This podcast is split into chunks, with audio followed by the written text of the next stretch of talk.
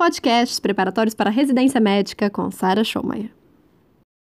Podcasts preparatórios para residência médica com Sara Schomayer. Nesse podcast vamos falar sobre afecções motoras do esôfago. O tema mais importante desse tema é a acalásia. Mas eu também tenho outros distúrbios da motilidade esofágica que eles são classificados em hipercontráteis, que são esôfago quebranoses, e o esfíncter esofagiano inferior hipertensivo, esses são os hipercontráteis. Eu tenho os hipocontráteis, que aí é quando eu tenho motilidade esofagiana ineficaz e o esfíncter esofagiano inferior hipotenso. E por fim, os distúrbios de motilidade descoordenada, que é o espasmo esofagiano difuso. E por fim, lembrar da esclerose sistêmica como uma causa também de disfagia, só que muito mais rara. Acalásia. Então, quando é que eu vou pensar em acalásia? Quando eu tenho perda de peso e disfagia. Só que isso é meio mais lento do que, por exemplo, a perda de peso e disfagia de um câncer esofágico. Aqui, isso leva mais tempo para desenvolver. Também tem regurgitação e tosse crônica, principalmente tosse noturna.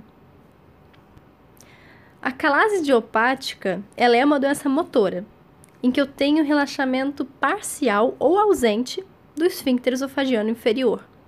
E essa, esse relaxamento incompleto, ausente, ele está associado a contrações anormais ou a peristaltismo, ou seja, eu não tenho contrações peristálticas no esôfago. A maior parte das acalásias são ditas idiopáticas. Mas também existe a pseudoacalásia, que ela se desenvolve na junção esôfago-gástrica, decorrência de neoplasias. Então, falou em neoplasia da junção, lembra da pseudoacalásia. Eu tenho síndromes genéticas, como a síndrome de All-Grove, All-Grove, All Grove, que seria ALL Grove, All Grove. Também chamada de triplo A, que eu tenho acalásia, adsonianismo e alácrima. Ou mesmo, a acalásia também pode estar relacionada com a síndrome de Down. E não é para esquecer que a acalásia também pode estar relacionada à doença de Chagas, que é muito prevalente aqui no Brasil. Então, de todas essas, lembrar da idiopática e lembrar da chagásica.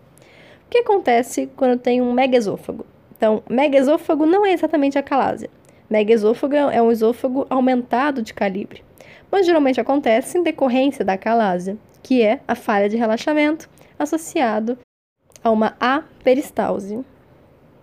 E o megaesôfago, ele se desenvolve a partir de uma destruição dos plexos intramurais, que são os de Auerbach, e os submucosos, que são de Meissner. E assim eu tenho alterações do peristaltismo, provocando então também a acalásia, que é a ausência do relaxamento do esfíncter esofagiano inferior ou um relaxamento incompleto.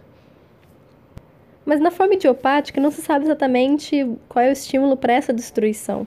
Se seria um vírus, seria uma doença autoimune, mas tem gente que já está pesquisando uma associação com HLA-DQ-W1. HLA-DQ-W1. DQ-W1. DQ-W1. E sabe o que é interessante? No Brasil, mais de 90% dos casos de megaesôfago são chagásicos. Tem uma outra causa também que é meio rara do megaesôfago, mas que é a hiperita, hiperita ou também gás de mostarda também pode destruir os plexos, levando ao megaesôfago. E por que, que eu tenho uma contração do esfíncter em vez de um relaxamento total, já que eu estou destruindo os plexos? É porque eu vou destruir preferencialmente os neurônios inibitórios, que são aqueles que produzem o óxido nítrico, enquanto que os colinérgicos eles vão estar poupados. E na doença de Chagas, essa destruição ela é na fase aguda.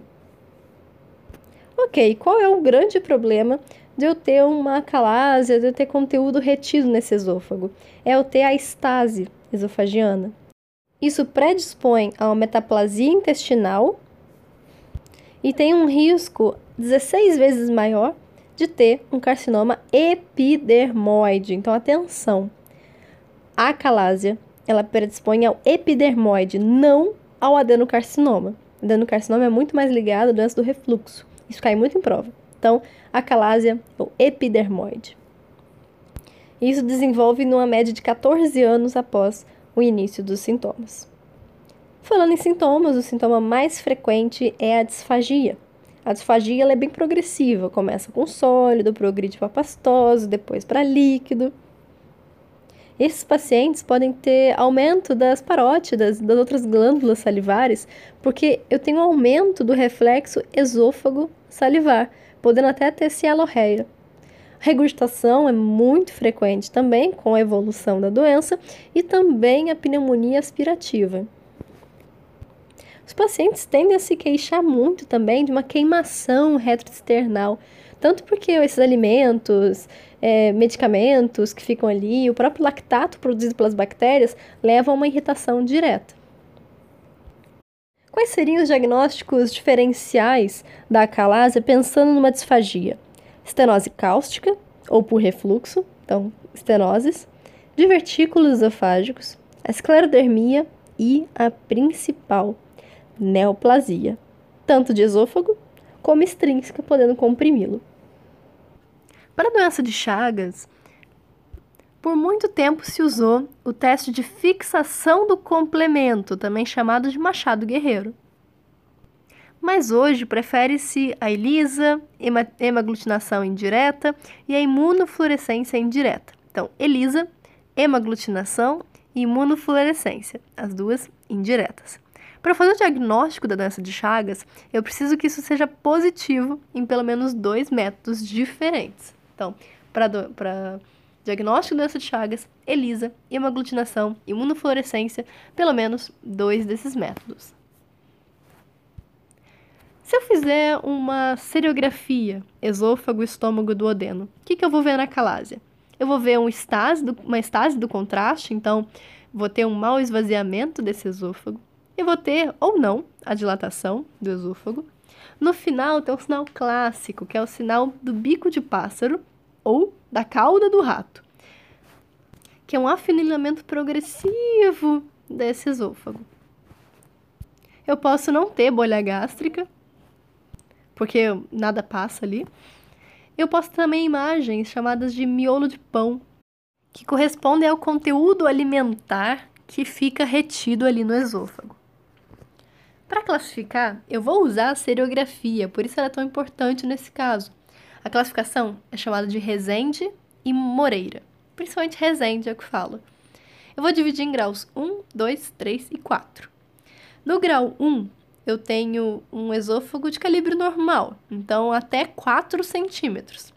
Só que eu tenho um trânsito lento, uma retenção de contraste. No grau 2, eu tenho um esôfago entre 4 e 7 centímetros.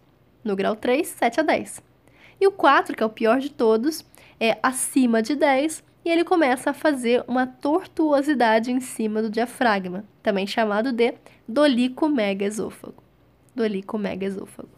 Então, repetindo, 1 a 4. 1, 2, 3, 4. 1 menor que 4, com retenção de contraste. 2, 4 a 7.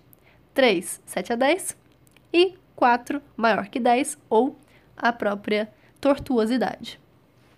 Para o diagnóstico diferencial, é super importante fazer uma endoscopia, porque isso não pode, isso pode não ser uma calase idiopática, isso pode ser um câncer. Então, endoscopia para eu ver se eu não me deparo com, por exemplo, um adenocarcinoma de cárdia. E lembrar que o adenocarcinoma é o tumor mais próximo da JEC, em relação ao espino celular que fica na porção média do esôfago. E qual é o padrão ouro para fazer o diagnóstico de acalásia? É a manometria, porque ela avalia tanto o peristaltismo como as pressões no esfíncter. E quais são os achados da manometria que são importantes para a acalásia? 1. Um, ausência de peristaltismo no corpo esofágico significa aperistalse em 100% das deglutições úmidas. Um relaxamento ausente ou incompleto do esfíncter. Então, a gente pode medir isso vendo que tem uma pressão residual maior do que 8 milímetros de mercúrio. 8. O tônus pode estar elevado do esfíncter, ou seja, maior que 45 milímetros de mercúrio. E uma pressão intraesofágica maior do que a intragástrica. Esses são os achados mais frequentes na manometria do paciente que tem acalásia. E o que seria uma acalásia vigorosa? É quando eu tenho aperistalse, ou seja, é uma acalásia, só que eu tenho ondas não peristálticas com uma alta amplitude, maior que 40 milímetros de mercúrio, e o meu esfíncter esofagiano inferior não relaxa. Então, a peristalse, só contrações maior que 40 milímetros de mercúrio, e o, e o esfíncter que não relaxa. Esses pacientes parece que eles têm maior dor torácica, só que a diferença real entre uma calase e uma calase vigorosa não está bem estabelecida. Atenção!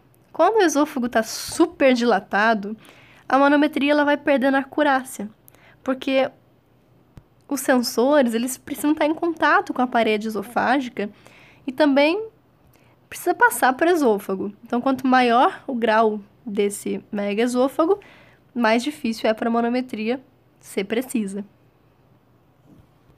Existe uma outra classificação que não é a de Resende, que é uma classificação que junta um monte de coisa clínico, radiológico, manométrico. E aí, essa é a classificação de Pinote. Pinote. Igual o Heller-Pinote da cirurgia. Ele divide em incipiente, não avançado e avançado. No incipiente, eu tenho uma dilatação pequena ou até ausente, só que eu tenho algumas alterações manométricas e o típico da clínica é uma disfagia baixa. No não avançado, eu tenho um órgão que continua no seu eixo, tem até 7 centímetros, só que aqui o paciente já começa a ter, além da disfagia, a regurgitação. E no avançado, eu tenho um esôfago superior a 7 centímetros com perda do eixo, portanto, uma tortuosidade. Falando agora do tratamento. Existe um tratamento clínico, mas que não é tão efetivo assim. O meu objetivo é diminuir a pressão no esfíncter. Como é que eu faço isso? Eu gosto de brincar que é o tratamento da asma, junto com o tratamento do fenômeno de Raynaud da esclerodermia. Atenção a isso, que sempre vai ser importante depois. Então, lembrar, asma, igual o tratamento da asma e da manifestação da esclerodermia, que é o fenômeno de Raynaud. Da asma, anticolinérgicos, agonistas beta-adrenérgicos e até o filina, que era mais antigona enquanto que bloqueadores de canais de cálcio, eles são muito usados no tratamento do fenômeno de Raynaud, da esclerodermia. E lembra que esses pioram o refluxo? Então, se eles pioram o refluxo, eles são bons para a calásia. Pensa nisso, a calásia seria o oposto do refluxo. Por fim, os nitratos, como bons dilatadores, também podem ser usados dos mais usados bloqueadores de canais de cálcio e os nitratos. Pode-se usar nifedipino, 10 a 30 mg, 30 minutos antes das refeições, e o dinitrato de isosorbida, 5 mg, 10 a 15 minutos antes das refeições. O grande problema é que eu posso ter hipotensão, cefaleia, como os principais efeitos colaterais. Se o paciente tem uma indicação cirúrgica, o tratamento no pré-operatório ele vai ser focado numa dieta para fazer esse paciente ter uma boa performance para a cirurgia, como a dieta hiperproteica, vitaminas e um suporte enteral ou até mesmo parenteral. Agora para o tratamento. Vamos falar primeiro das indicações da dilatação endoscópica. Quando é que eu vou fazer dilatação endoscópica? Para megaesôfagos grau 1 e 2, o megaesôfago, que é dito incipiente pela classificação de Pinote. Se o paciente fez uma cirurgia prévia e mantém um pouquinho de sintomas, a dilatação também pode ser eficaz.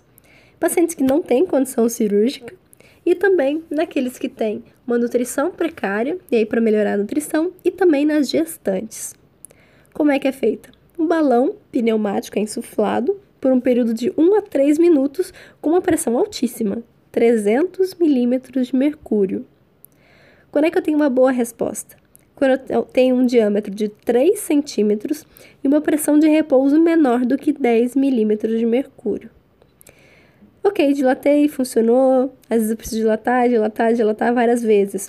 A resposta às próximas dilatações é cada vez menor. Nas complicações de dilatação, eu vou ter o refluxo gastroesofágico, que é a complicação mais comum. Então, se eu estou dilatando, eu posso ter um refluxo. Perfuração é uma complicação importante, porque ela é perigosa. Dor prolongada, hemorragias, erosões, então, como outras. Mas o mais importante, refluxo como principal e perfuração como um dos mais graves.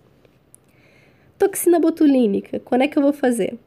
Naqueles pacientes que tiveram falha no tratamento cirúrgico com muitas dilatações, pacientes que são idosos com alto risco cirúrgico e nos pacientes que têm os divertículos epifrênicos associados. Então, se falhou tratamento cirúrgico com as dilatações, idosos com alto risco e divertículos epifrênicos. Além disso, eu tenho também a miotomia endoscópica perioral é um tipo de notes, notes, que é, em inglês, né, ao contrário, cirurgia endoscópica transluminal por um orifício natural. Eu vou fazer uma miotomia do esfíncter esofagiano inferior. É como se eu fizesse aquela cirurgia é, aberta, mas eu faço endoscópica, miotomia. Só que na cirurgia aberta eu associo a uma fundoplicatura, que é a cirurgia para o refluxo. Aqui, como eu faço de forma endoscópica, eu não tenho como fazer isso. Então, o principal problema dessa miotomia endoscópica é a doença do refluxo. Sem contar que a longo prazo, essa técnica não é muito eficaz. Do tratamento cirúrgico, a cardiomiotomia e fundoplicatura, também chamada de Heller-Pinotti, Heller-Pinotti, e ela é usada para os megaesôfagos graus 2 e 3. Então, Heller-Pinotti, cardiomiotomia e fundoplicatura nos 2 e 3. Ele faz então a miotomia, ou seja, um corte na musculatura lisa circular do esfíncter esofagiano inferior, preservando então a mucosa. E ele vai criar uma válvula anti-refluxo parcial. A miotomia, o corte, vai 6 centímetros para cima no esôfago e 3 centímetros para baixo na cárdia. Mas o maior cuidado que tem que se ter é em relação às perfurações. A confecção dessa válvula anti-refluxo é obrigatória, porque senão o paciente vai desenvolver doença do refluxo. Então eu vou fazer ou a tupê, que é a de 270 graus, é uma parcial, tupê, ou se por um acaso houve perfuração esofágica na cirurgia, eu posso fazer a fundoplicatura de DOR, que é de 180. Então, fundoplicatura de DOR, que é de 180, eu vou fazer quando eu tenho perfuração esofágica. E para os pacientes grau 4? Antigamente não se restava muito além da esofagectomia, que é a retirada de todo o esôfago no grau 4. Preferencialmente, faz pela via abdominal sem uma toracotomia. Mas pela alta mortalidade da esofagectomia, hoje em dia muitos cirurgiões tentam uma miotomia Heller e, se falhar, fazem uma esofagectomia. Sabe uma coisa interessante que caiu em prova já e que acho que pouca gente acertou?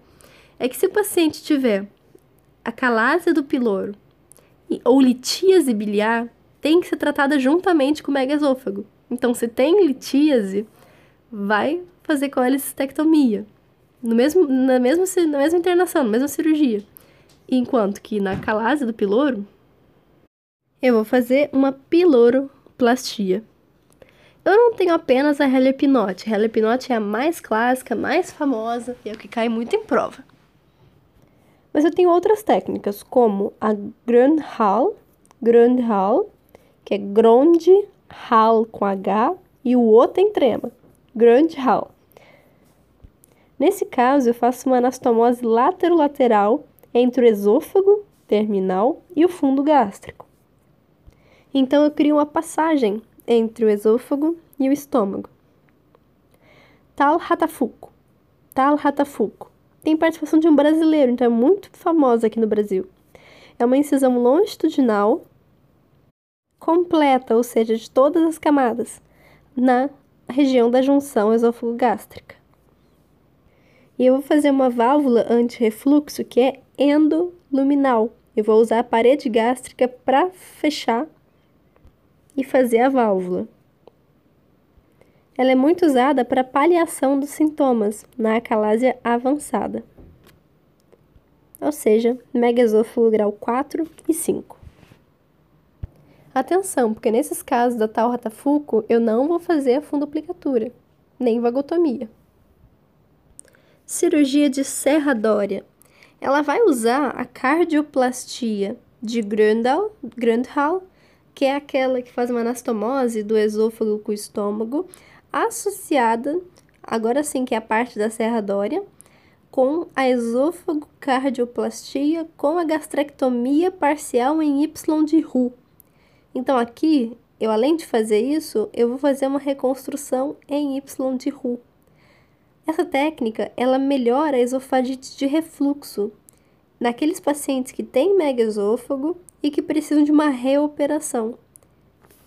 Ou também naqueles pacientes que têm um megaesôfago, por exemplo, grau 3, grau 4, só que tem um alto risco cirúrgico que contraindica uma esofagectomia subtotal. Agora, as complicações do pós-operatório. Eu tenho a perfuração, a disfagia recorrente, o refluxo gastroesofágico, a própria recidiva da calásia depois de um tempo. Então, agora simplificando tudo. Se o paciente tem um altíssimo risco cirúrgico já de cara, eu posso fazer uma toxina botulínica e, se falhar, eu posso ir para tratamento medicamentoso, nitrato ou bloqueador de canal de cálcio. Se o paciente tem um baixo risco cirúrgico e tem um grau de, megaesôfago baixo, 1, 2, eu posso fazer dilatação pneumática. Se for 2 e 3, preferível Heller Pinote. Se for grau 4, a, mais, a indicação clássica é esofagectomia, mas tem gente que está tentando fazer alguma coisa antes desse procedimento de alta mortalidade. Outras técnicas. Gründerhal, que é aquela que faz uma, uma anastomose entre o esôfago e o estômago. Tal ratafuco, tal ratafuco, que ela não trata a condição, mas ela trata os sintomas nos pacientes que têm uma calase avançada, porque ele cria uma válvula anti-refluxo endoluminal com a incisão completa das camadas. E a serradória, que é nos pacientes que têm um alto risco cirúrgico num megaesôfago avançado e faz, um, além do procedimento de Grandhall, ele faz uma gastrectomia parcial em Y de Roux. Síndrome de Boerhaave ou Boerhaave, já ouvi falar de todas as maneiras. Essa síndrome é a ruptura esofagiana, que é decorrente de um aumento súbito da pressão intraesofágica com uma pressão negativa intratorácica. Então, aumenta muito a pressão do lado interno do no esôfago e diminui a pressão do lado externo. Consequência, ruptura e está muito associada a vômitos, episódios de vômitos, e aí geralmente o alcoolismo entra também como um fator. O paciente bebe, bebe, bebe, vomita, faz um Borrave ou um Mallory Weiss. Na radiografia eu consigo ver um pneumo mediastino, um pneumo peritônio, e depois de uns dias eu posso ver derrame pleural, é, também o enfisema subcutâneo. Na tomografia eu vou ver edema por em volta do esôfago, eu vou ver ar extraesofágico. Então, raio-x, tomografia. A endoscopia, ela é bem controversa, porque a própria insuflação de ar, ela poderia aumentar a perfuração e aumentar o pneumomediastino. Qual o tratamento da síndrome de Boerhaave? É, primeiro, ver o tratamento clínico. Se eu tenho pequenas perfurações que estão contidas, e aí eu vou fazer um jejum uma, passar uma sonda nasogástrica aberta, um inibidor da bomba de prótons intravenoso, antibiótico terapia de largo espectro E aí eu vou ver, tem menos de 24 horas ou tem mais de 24 horas? Se tiver menos de 24 horas, eu posso fazer a sutura da lesão e drenar o mediastino, juntamente com uma antibiótico terapia de 7 a 14 dias. Se for maior do que 24 horas, o prognóstico é pior. E aí eu tenho que fazer uma esofagostomia, uma gastrostomia, para não deixar passar nada por esse esôfago. Vou fazer uma drenagem torácica dupla e fazer sutura ou mesmo ressecção do esôfago. Quais são as complicações da cirurgia? Posso ter a deiscência esofágica, mediastinite e sepse, que é extremamente grave.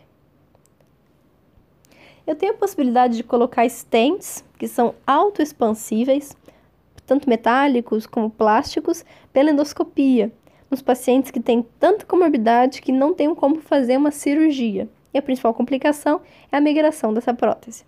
Então, resumindo as indicações, eu vou fazer tomografia. Se tiver uma perfuração pequenininha, bloqueada, é tratamento clínico, conservador. Jejum, sonda nasogástrica, NPT, antibióticos. Se tiver uma perfuração livre e o paciente tiver muita comorbidade, eu vou fazer endoscopia com estente autoexpansível.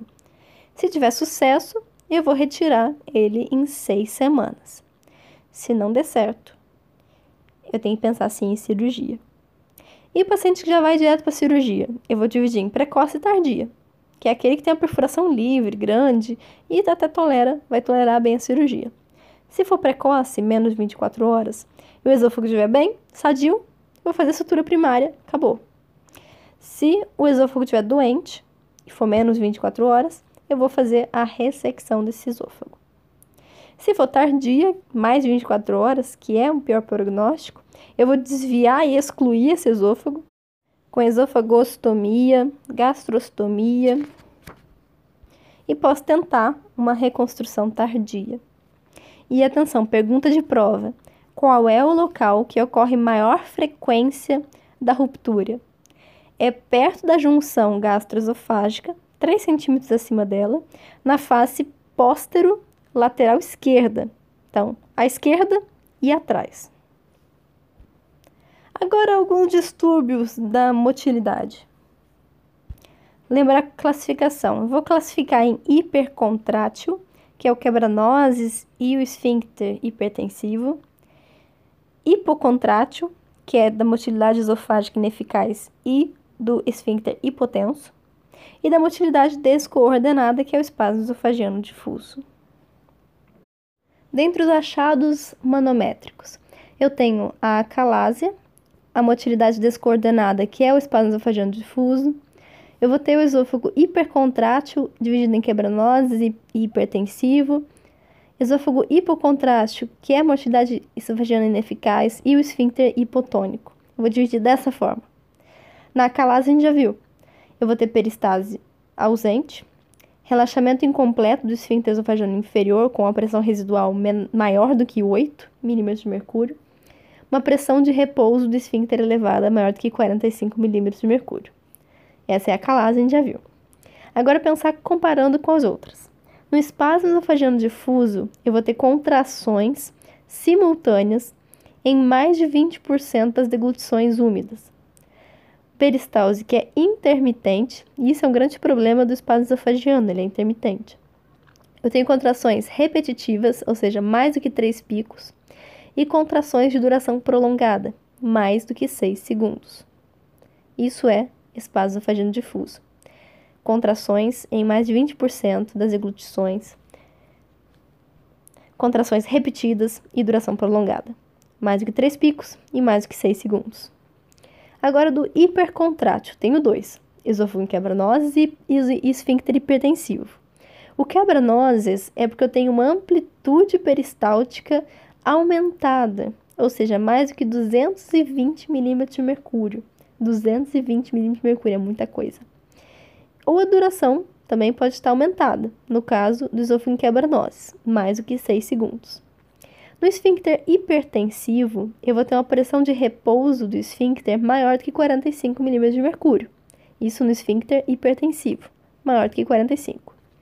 No esôfago hipocontrátil, eu tenho a motilidade esofagina ineficaz e o esfíncter hipotônico. Na motilidade ineficaz, eu vou ter ondas hipocontráteis peristálticas em mais de 50% das deglutições.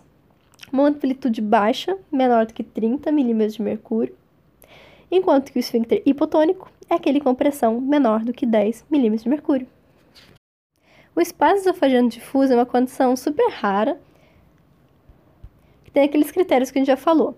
Eu tenho contrações simultâneas, ou seja, aperistálticas, são várias contrações, em mais de 20% das deglutições úmidas. E ele tem um aspecto na radiografia, só que esse aspecto não aparece sempre, que é em colar de rosário ou saca-rolhas. O espaço esofagiano difuso está muito relacionado com mulheres, meia-idade e que tem relação com distúrbios psiquiátricos. Esôfago em quebranose está muito associado à doença do refluxo. E eu tenho as contrações maiores do que 220 milímetros de mercúrio. Geralmente, tá, pode estar associada à dor torácica. Qual o tratamento dessas condições? Ninguém sabe ao certo mas tentam-se usar bloqueadores de canal de cálcio, como o diltiazem, e os antidepressivos, trazodona e imipramina. A trazodona é usada de 100 a 100 mg por dia e a imipramina de 50 mg por dia, enquanto que o diltiazem 60 a 90 mg quatro vezes ao dia. Na maioria dos casos, eu tenho alívio dos sintomas com o passar do tempo, e uma minoria pode evoluir para a calásia. Agora, para a gente fechar esse podcast longo, vamos falar sobre esclerose sistêmica. Na esclerose sistêmica, eu tenho alterações inflamatórias, que não são tão exuberantes como nas outras doenças reumatológicas. Tem alterações vasculares e fibróticas. E o esôfago é a região do trato gastrointestinal mais acometida. Eu vou ter a pirose como principal sintoma e a disfagia em segundo lugar. Então lembra da pirose, que esse paciente também tem doença do refluxo. Na manometria, eu vou ver a alteração da peristalse nos terços distais e uma hipotonia do esfíncter esofagano inferior. Então, atenção, vou alterar a peristalse e vou ter uma hipotonia. Geralmente, nos pacientes com esclerose sistêmica, a gente trata o próprio refluxo e raramente é necessário cirurgia.